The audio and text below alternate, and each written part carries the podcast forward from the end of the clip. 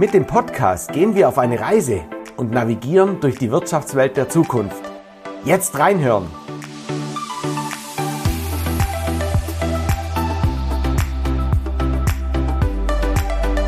Hier wird geredet und das gleich doppelt. Im zweiwöchentlichen Rhythmus unterhalten wir uns mit Persönlichkeiten aus Wirtschaft, Gesellschaft und Politik. Wir finden praxisbezogene Antworten auf Herausforderungen, die jedem von uns begegnen könnten. Und so vielfältig wie unsere Gäste sind auch die Themen. Heute gehen wir in die Welt des Königsdrucks. Und zwar geht das um alles, was man bedrucken kann, nur nicht Textilien. Und mit dir, lieber Paul Kündiger, freue ich mich sehr, dass Philipp und ich in Medias Res gehen können. Eigentlich Lehramt von Geschichte und Arbeitslehre angefangen und heute in einer furchtbar tollen, innovativen Welt des Drucks. Drei Hashtags Wirtschaften der Zukunft, Druck der Zukunft. Was fällt dir ein? Und damit herzlich willkommen. Ja, hallo. Ähm, Wirtschaften der Zukunft, das klingt so ein bisschen, wir schaffen Zukunft. Und das ist vielleicht auch genau das, was wir machen. Wirtschaften, wir schaffen und vielleicht den Druck als eher positives Wort zu belegen, denn Druck verbindet man in der Regel mit äh, Eiligkeit und mit Schmerz. Äh, wir machen aus Druck etwas Schönes. Aus Druck entstehen Diamanten und das machen wir hier. Und mit unserem Podcast nehmen wir den Druck raus aus diesem Thema und freuen uns, dass ihr dabei seid. Freut euch drauf.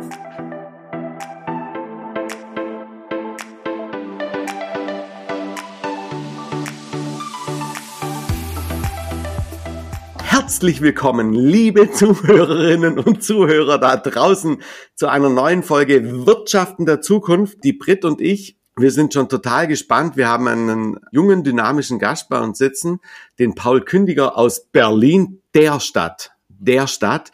Ähm, und lieber Paul, bevor ich jetzt wieder hier durchrede, ähm, stell du dich doch einfach mal ganz kurz vor. Wer bist du? Was machst du? Und warum bist du vielleicht auch heute hier? Ja, also ja klar, ich bin Paul Kündiger, das hatten wir schon gesagt, aus der weltbekanntesten Stadt äh, überhaupt, Berlin. Und genau, ich bin Wirtschaftsjunior seit 2014, also schon fast zehn Jahre bald. Ne? Also das ist schon äh, gar nicht so schlecht, äh, wenn man so lange dabei ist. Ich bin Inhaber mehrerer Unternehmen, die sich aber alle mit äh, Druck beschäftigen. Das heißt also, wir bedrucken Papier, Folie, Aufkleber und äh, alles, was man sich irgendwie vorstellen kann. Verdiene damit mein Geld und äh, nebenbei äh, in der Zeit, die mir geschenkt wurde, opfere ich mich gerne meiner Familie und natürlich auch den Ehrenamt Ehrenamt. Das heißt also hier, ja, haben wir uns ja auch kennengelernt und von daher, ja, das ist äh, das, was ich gerne mache du opferst dich, da muss ich ja mal sofort dann mhm. eingrätschen. Ne? Du bist natürlich mit Leidenschaft, Herzblut und allem, was dazugehört, dabei, lieber Paul.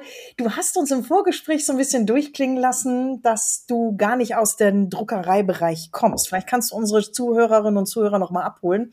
Ja. Mit, äh, ich will nicht sagen drei Hashtags, aber so wir dürfen wir schon verraten, du hast eigentlich mal Lehramt studiert oder ist zumindest angefangen. Und wie kommt man dann auf diesen Pfad, eine Druckerei oder eine Werbeagentur zu gründen, so viel darf ich schon vorwegnehmen, dann eine Druckerei an seine Seite zu holen oder beziehungsweise das Druckgeschäft für sich zu finden. Und wir sind ja Wirtschaften der Zukunft. Die Frage hast du, Philipp, nämlich gerade noch gar nicht beantwortet.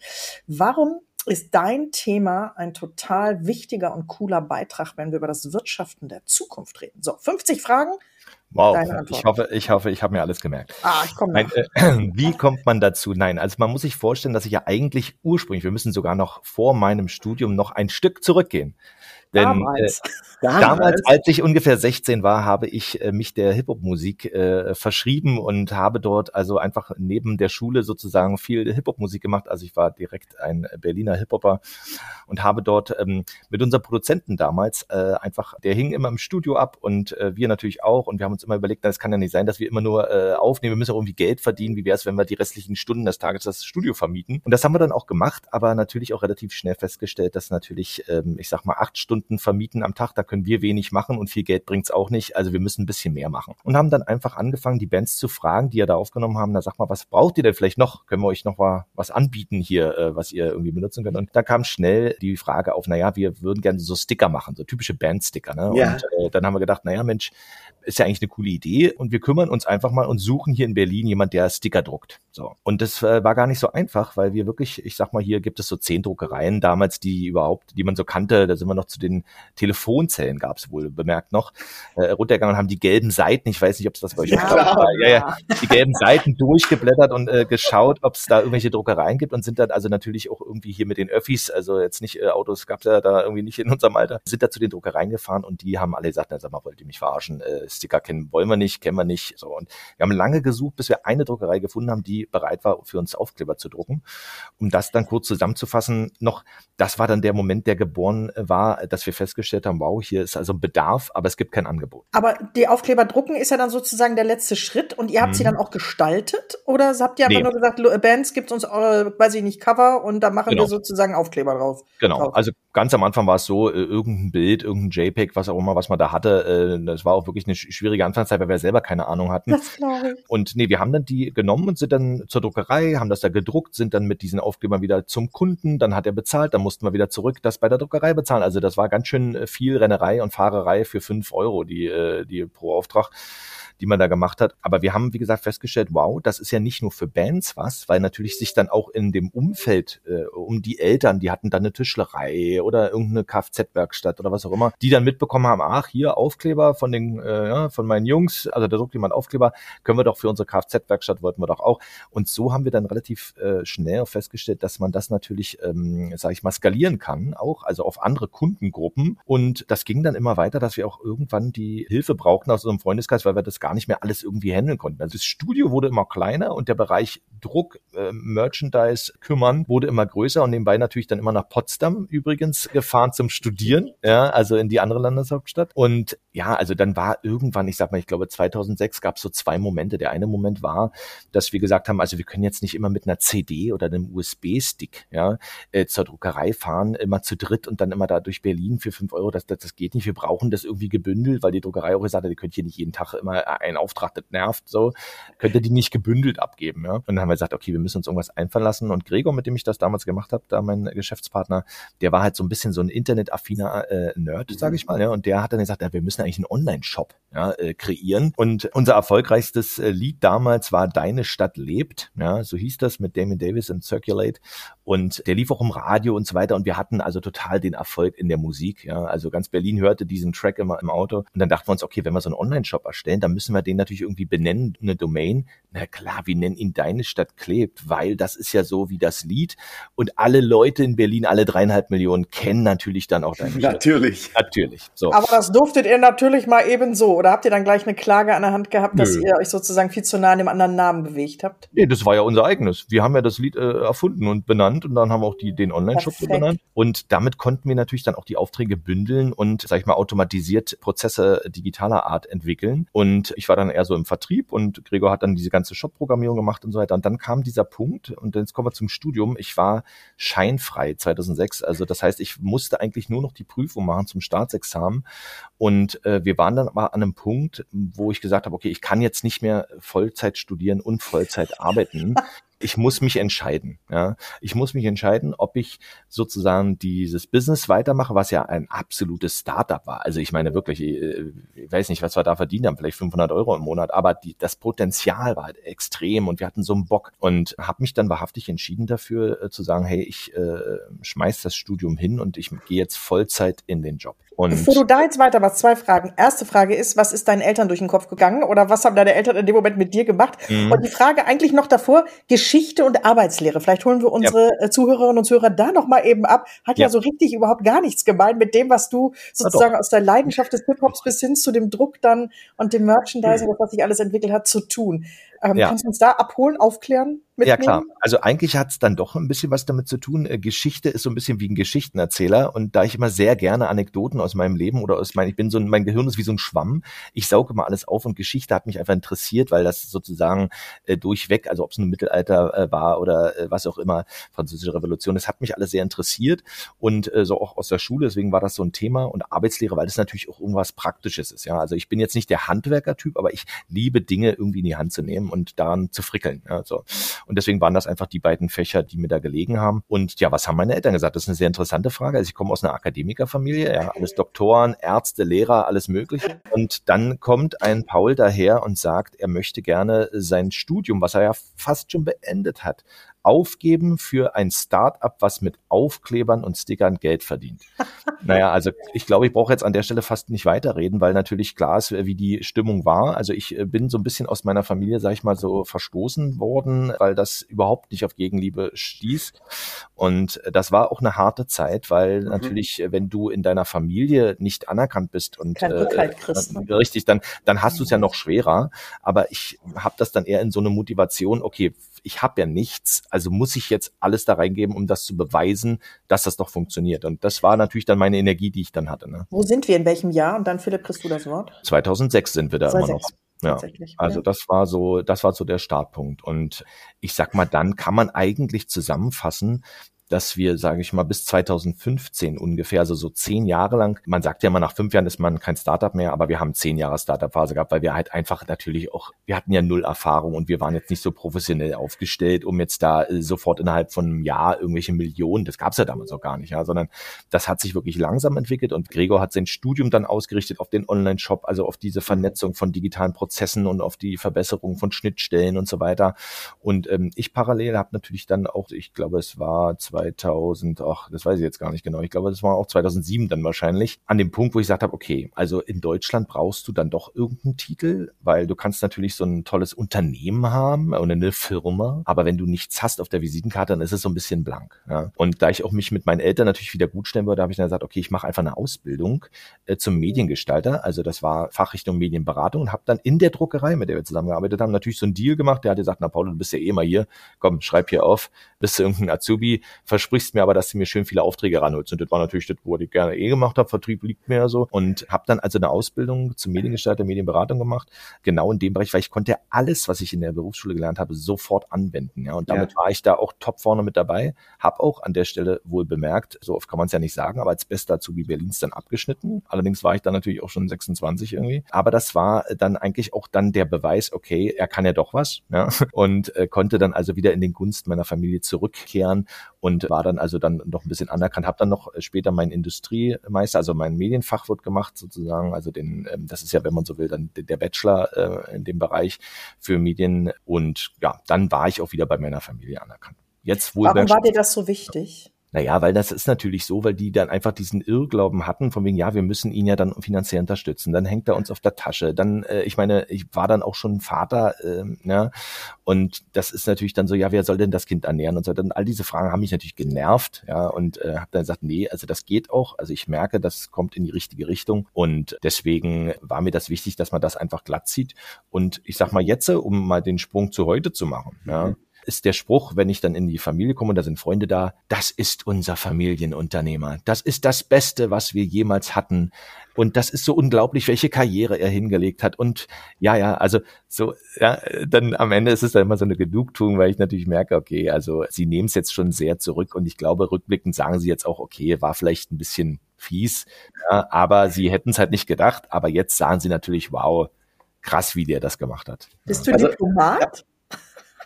Ob ich Diplomat bin. In solchen Momenten dann, ne? Weil auf ja. der einen Seite hat man ja die Faust in der Tasche, aber. Nö, nö, ich bin, ich bin immer eigentlich, ich liebe immer alle Menschen. Auch wenn sie mir blöd kommen, nehme ich daraus immer eher was, was mit, wo ich dann denke, okay, eine Reaktion eines anderen auf mich hat ja also mit mir zu tun. Warum ist die so? Reflektiere das für mich und ich diskutiere auch gerne, meistens auf Augenhöhe, aber ich bin fast, also ich bin einer der wenigen Menschen, glaube ich, die positiv allen gegenüber, also ich bin auch wirklich durchweg Optimist. Also von daher, das um mich aus dem Konzept zu bringen, da gehört schon eine Menge. Aber ich sag mal, vielleicht kommen wir darauf auch nochmal irgendwann zu sprechen. 2020, so Corona, das ist natürlich schon etwas, was wirklich auch an die Substanz gegangen das, ist. Das denke ich mir gerade, Paul. Tatsächlich ich, ich muss immer so ein bisschen schmunzeln. Mhm. Ich bin quasi in, in die Fußstapfen meines Vaters getreten und mhm. ich glaube, am Anfang überlegt man sich, ich mache alles, nur nicht das. Und wenn ich mir jetzt so die Historie anschaue, bin ich jedes Mal da reingelaufen, jedes Mal. Mhm. Und dann kam tatsächlich das, ähm, dann kam dieses Corona-Jahr bei mir jetzt als Trainer, äh, Brit, du warst im gleichen Boot, als oh. Moderatorin, die nicht auf die Bühne darf, als Trainer, der nicht trainieren darf, als Drucker, der nichts zu drucken hat. Ja, mhm. tatsächlich ging ja da einfach auch das ziehe ich jetzt einfach mal so, bei meinen Eltern ganz, ganz große Sorge, Ängste, sofort die Frage, du gibst Bescheid, wenn du Unterstützung brauchst, etc. Das ist irgendwie, glaube ich, so was Menschliches. Und dann zu sagen, das ist unser Unternehmerkind. Mhm. ich weiß nicht, ob deine Eltern äh, diesen Podcast dann auch irgendwann hören oder, da, oder die Sippe-Kündiger. Ja? Die, die Sippe, die Kündiger sich das anhören.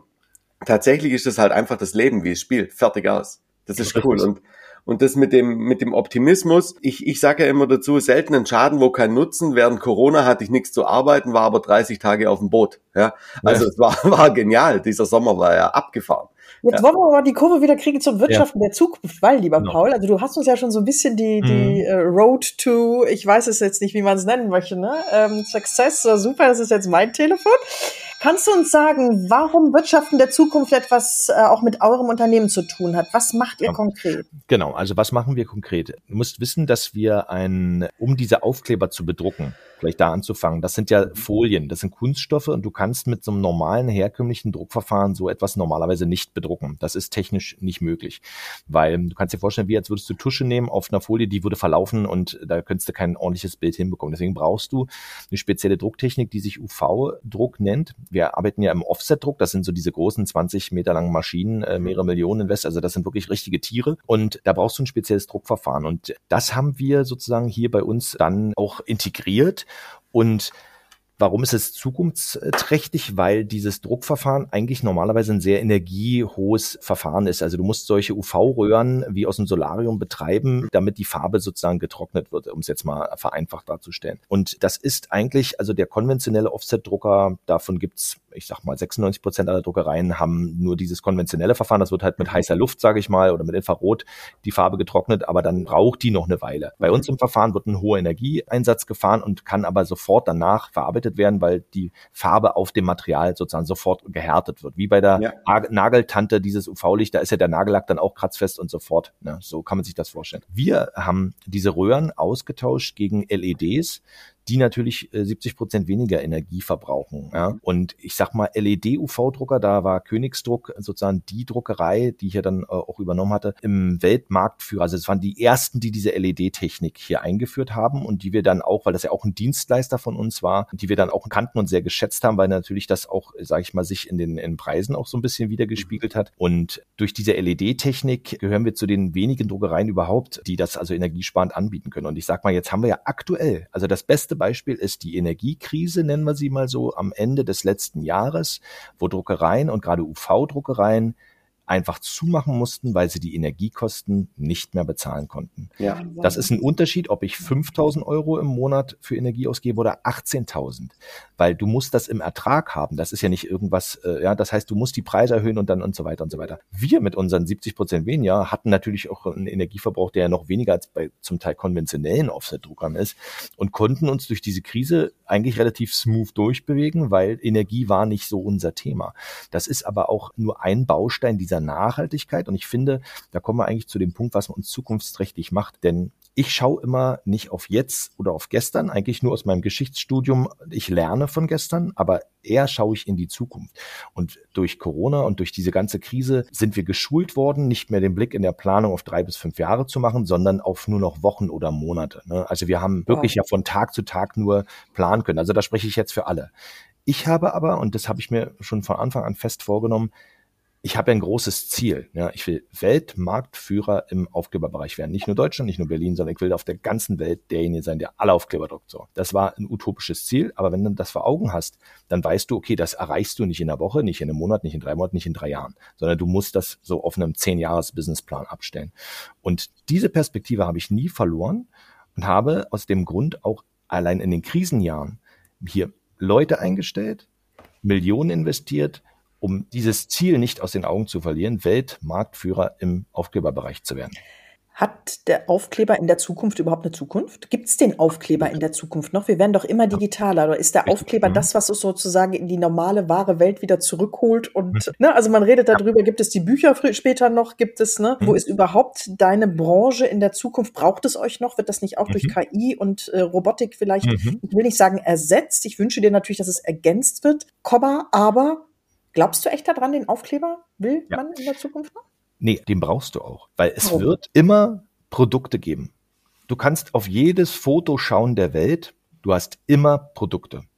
Sei es ein Duschbad, sei es ein Gerät, ein Rasierer, sei es eine Kaffeemaschine, was auch immer. Du musst die Produkte, die du im täglichen Gebrauch benutzt, weil das kann nicht digital sein, nur die Informationsflüsse sind digital, aber du musst Dinge benutzen und die müssen gelabelt oder irgendwie speziell ausgestattet werden. Du musst Kennzeichnung haben im Bahnhof, im, was weiß ich, äh, an der Bushaltestelle, was auch immer. Also das Feld ist unermesslich und was glaubt man gar nicht, wenn man mal bewusst durch seinen Tag geht und schaut, wo überall ein Aufkleber verwendet wird, dann wird man schnell feststellen, Aufkleber hat sich nicht verändert, die Broschüre auf dem Nachttisch die hat sich möglicherweise entfernt, weil man das iPad nimmt und dort was liest. Das mhm. ist richtig. Aber der Bereich Aufkleber hat definitiv eine Daseinsberechtigung mehr noch als wahrscheinlich andere Sachen. Und Jetzt kommen wir auch einen ganz interessanten Punkt, den du ansprichst, denn ich sag mal, wir nennen das Akzidenzdrucke, so heißen das Broschüren, Bücher und so weiter. Ne? Das sind so, also Briefbogen und so weiter.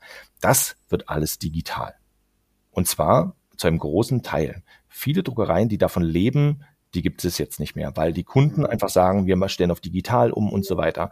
Und viele haben auch gesagt, Herr Paul, wie machst du das? Äh, weil du hast eine Akzidenzdruckerei. Ja, also das eine ist diese spezielle Technik, die wir brauchen, um die Folien zu bedrucken. Und das andere ist dieser hochwertige Individual-Offset mit schönen Broschüren und so weiter.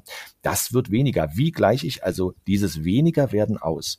Ich muss innovative Techniken haben und ich muss innovative Produkte haben, die eine Daseinsberechtigung haben. Und da ist genau der Punkt, wo ich auch der festen Überzeugung bin, einer der führenden, zumindest mit dem Gedankenspiel zu sein, weil ich mich recht früh damit beschäftigt habe, zu sagen, es gibt die digitale Welt und sie ist nicht mehr wegdenkbar und sie wird sich noch viel, viel schneller ausbauen. Und ich habe ein Produkt aus dem Leben, was ich benutze, was ich anfassen muss, wie kriege ich das zusammen? Und an der Schnittstelle zu arbeiten, wie schaffe ich die Brücke im Marketingmix von äh, digitaler Werbung zu gedruckten Objekten? So. Und da geht es zum Beispiel darum, das sind so Innovationstechniken, dass wir, ich sag mal, in Broschüren beispielsweise ein spezielles Raster mitdrucken können, was man so nicht sieht, wo man mit dem Handy darüber hält und ja. äh, ohne QR-Code, also ein praktisch ein digitaler anderer QR-Code, dort Informationen über die Kamera hält und schon bin ich digital an dem Punkt, was ich vorher gesehen habe. Also als Beispiel ein Katalog, ein Kunstkatalog für ein Museum. Ich denke mir das jetzt mal aus, ja, das ist jetzt fiktiv. Und der Kunde sieht diese tollen Ausstellungsgemälde oder möglicherweise eine Skulptur und dann geht er mit dem Handy darüber und auf einmal kann er auf VR umschalten und sich das sozusagen 3D anschauen. Und die Komprimierung der Informationen in einer Broschüre ist natürlich schon relativ dicht. Ja, bei digital ist halt sehr weitläufig und sehr vielfältig und sehr schnell. Aber die Brücke zu schlagen und dort Produkte und Techniken zu entwickeln und, und zu schauen, äh, wie können wir diese Welten verbinden miteinander. Ja, also da gibt es noch ganz viele andere Sachen. Das ist ja auch äh, zum Teil äh, innovationsgeschützt. Ähm, aber sobald die dann veröffentlicht sind, kann ich euch auch darüber berichten. Aber da arbeiten wir hart dran, das umzusetzen.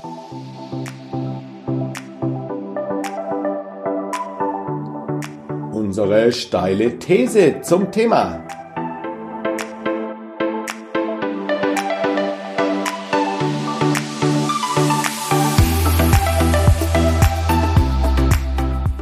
Paul, halte ich mal ganz kurz fest. Ähm, jetzt kommt eine These, ja, ja, eine steile These und ich beziehe die ein bisschen auf dich als Unternehmer. Mhm. Okay? Weil ich glaube, das ist eine gute Überleitung. Es gibt auf europadruck.com mhm. gibt's einen Artikel, der heißt Druckbranche weiterhin unter Druck. Haha. ja. ja.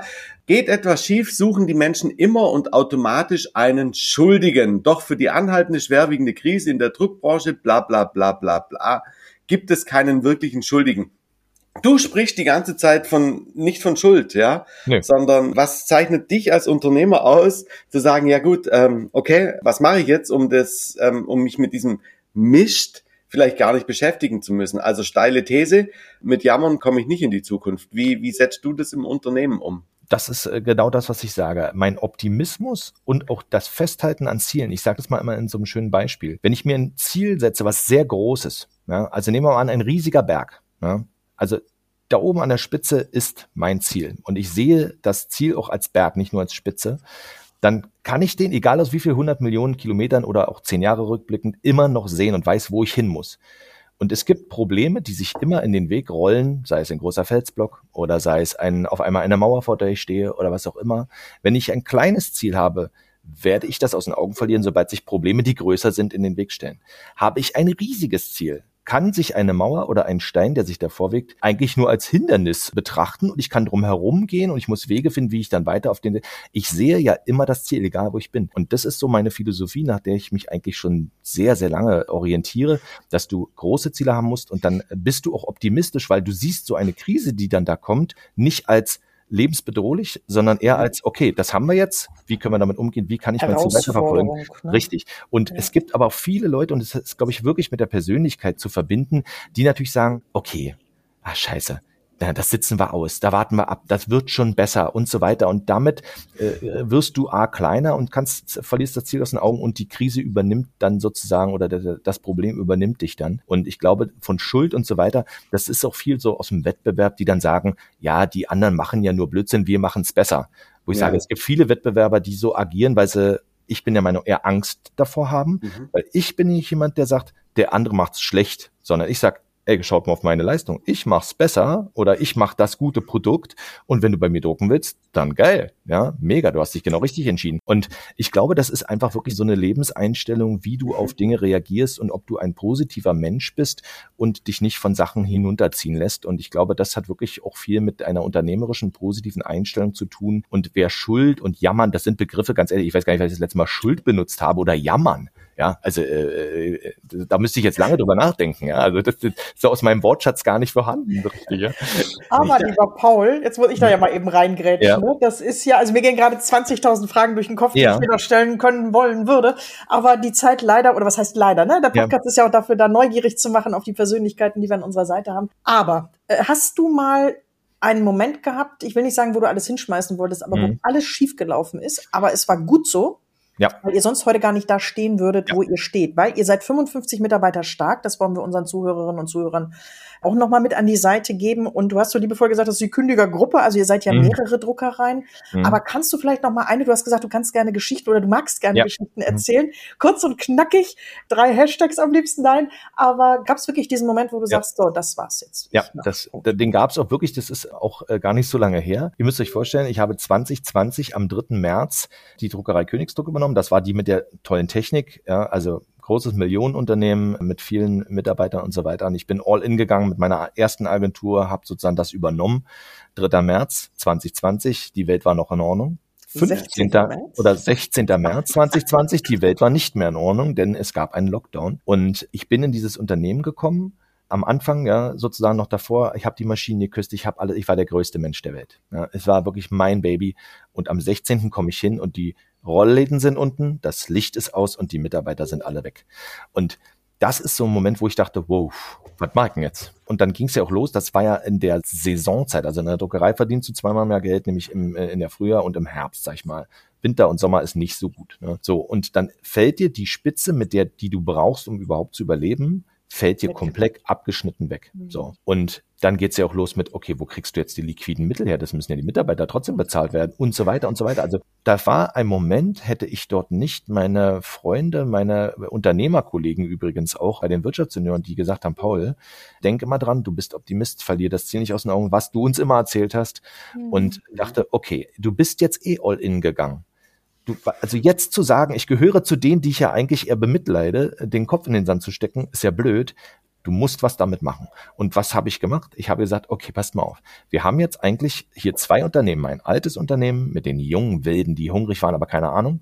Und die älteren Mitarbeiter bei Königsdruck, die Fachkräfte waren noch und nöcher, die aber schon etwas aus dieser Energie raus waren. Hätte ich diese beiden Unternehmen in der Hochsaison zusammengeführt hier am Standort, wäre das komplett nach hinten losgegangen und die hätten sich aneinander gerieben, weil es einfach nur gestresst hätte, in seinem Arbeitsalltag irgendwie an, aufeinander zu treffen. In der Zeit, wo wir Zeit hatten, wo wir nichts zu tun hatten, konnte ich also die beiden Unternehmen zusammenführen. Wir haben eine Agentur besorgt, die sozusagen mit uns zusammen eine Unternehmenszusammenführung organisiert hat.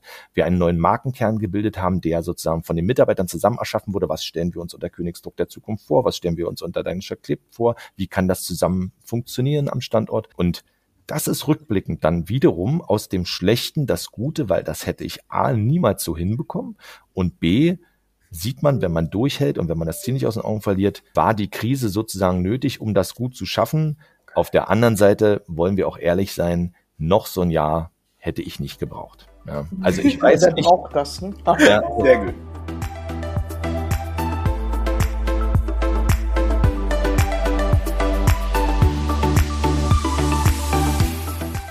Und jetzt wird's persönlich. Die Frage nach der kleinsten Stärke.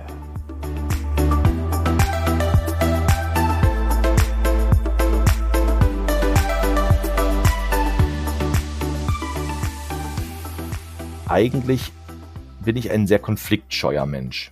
Eigentlich. Und ja, ich arbeite ja sehr viel mehr. Ich bin jemand, der sehr viel äh, so über sich selbst nachdenkt und über wie wirke ich auf andere oder wie, ne, oder wie wirken andere auf mich und so weiter. Und ich bin eigentlich eher ein sehr harmoniebedürftiger Mensch. Das ist natürlich eine große Stärke, aber es ist im Business auch manchmal eine Schwäche, weil man einfach, sage ich mal, zum Teil ausgenutzt wird oder mit Konflikten, wenn ein anderer sehr stark konfliktmäßig unterwegs ist, da bin ich dann eher scheu und mag es eigentlich nicht, mich zu streiten, sagen wir es mal so. Und das ist, ja. glaube ich, Streiten auf Augenhöhe und diskutieren, wunderbar. Ich bin der beste Gesprächspartner der Welt. Aber wenn es dann so ans Eingemachte und wenn der andere dann fies wird, ich sag mal, so im Privaten, ne, man kennt das ja, wenn die, die Kinder, mit denen du dann einfach manchmal Konflikt hast und die genau in die Wunde reinpieken und man dann einfach nur sagt, okay, ruhig bleiben, darüber nachdenken und so weiter. Und das ist, glaube ich, eine, eine Schwäche von mir, dass ich vielleicht einfach den Konflikt nicht als erstes immer suche, sondern ich sag mal, dem sehr harmoniebedürftig bin und dann eigentlich mit allen Menschen auch gerne Freund sein will. Und deswegen würde ich das vielleicht als meine größte Schwäche bezeichnen. Ne? Nein, nein, nein, nein. Ich muss gerade schmunzeln, weil Philipp nämlich immer zu mir sagt, ah, du mit deiner Menschlichkeit oder mit deinem hm. Menscheln. Und äh, da spielst du mir natürlich gerade in die Karten. Mit Blick auf die Zeit, wenn du ja. einen Wunsch frei hättest und der Blick geht in die Zukunft, es geht ja ums Wirtschaften der Zukunft. Mhm. Was geht dir da durch den Kopf, wenn es um den Druck der Zukunft geht? Ja, da geht es mir darum, dass zum einen, glaube ich, der Blick auf die Druckereien vielleicht manchmal auch verändert wird, weil wir sind wirklich ein innovatives Unternehmen und viel ist immer einfach noch in der Branche diese eingestaubte Druckerei. Also dass man sich vielleicht mal überlegt, dass also alles, was man in den Händen hält, was irgendwie cooles Produkt ist in der Verpackung, das machen wir halt.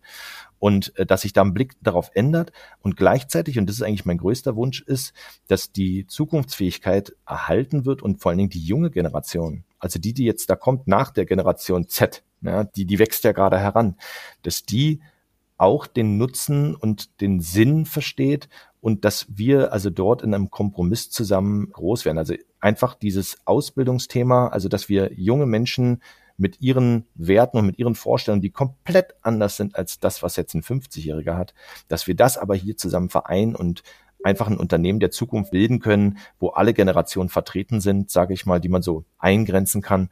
Und ähm, das macht, glaube ich, ein Unternehmen zukunftsfähig, wenn du erfahrene, beständige, aber auch gleichzeitig junge und vor allen Dingen die, die Ideen haben, so wie ich sie hatte, die Ideen nicht zu beschränken, sondern zu sagen, hey, wenn du einen Vorschlag hast, ich höre mir an, ich gebe dem Raum, ich lasse das zu und vielleicht machen wir sogar mal irgendeinen Mumpitz mit so einer Idee von einem 16-Jährigen. Ja, und das ist, glaube ich, das, was ich mir so wünsche, dass man also einfach die Offenheit, die ich immer selber mir erarbeiten musste, dass ich die bei allen habe, dass die Eltern halt nicht sagen müssen, was für ein Blödsinn, sondern hey, coole Idee, lass machen. Ich unterstütze dich auch bei komischen Ideen. Ja. Oh, sehr cool. Ich glaube, Britt, selten, selten haben wir so einen, so einen, so einen runden, äh, so einen runden Richtung Schlussappell bekommen. Vielen, vielen lieben Dank, lieber Paul Kündiger, dass du heute zugeschaltet aus Berlin uns teilhaben hast lassen am Wirtschaften der Zukunft und was es mit der Druckbranche auf sich hat. Liebe Zuhörerinnen und Zuhörer da draußen, wenn euch das gefallen hat, drückt auf alle möglichen Buttons, drückt die möglichst hohe Anzahl an Sternchen oder wie auch immer das da draußen hat. Besucht ähm, Deine Stadt klebt ja, und Königsdruck kann ich nur jedem empfehlen. Ich habe meine Produkte auch bei dir, Paul, drucken lassen und ich bin wirklich happy, krieg tolles Feedback von meinen Kunden. Wir sind raus für heute und macht weiter so, ihr alle da draußen. Und vor allem nochmal vielen herzlichen Dank, lieber Paul. Ich habe auch zu danken. Vielen, vielen Dank. Hat wirklich Spaß gemacht.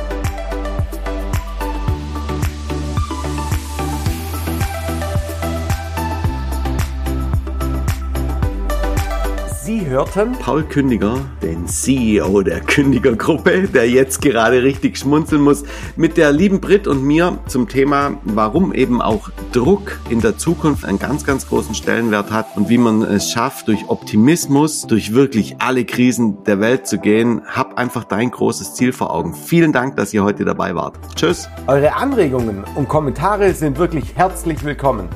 Wir hören uns in zwei Wochen wieder.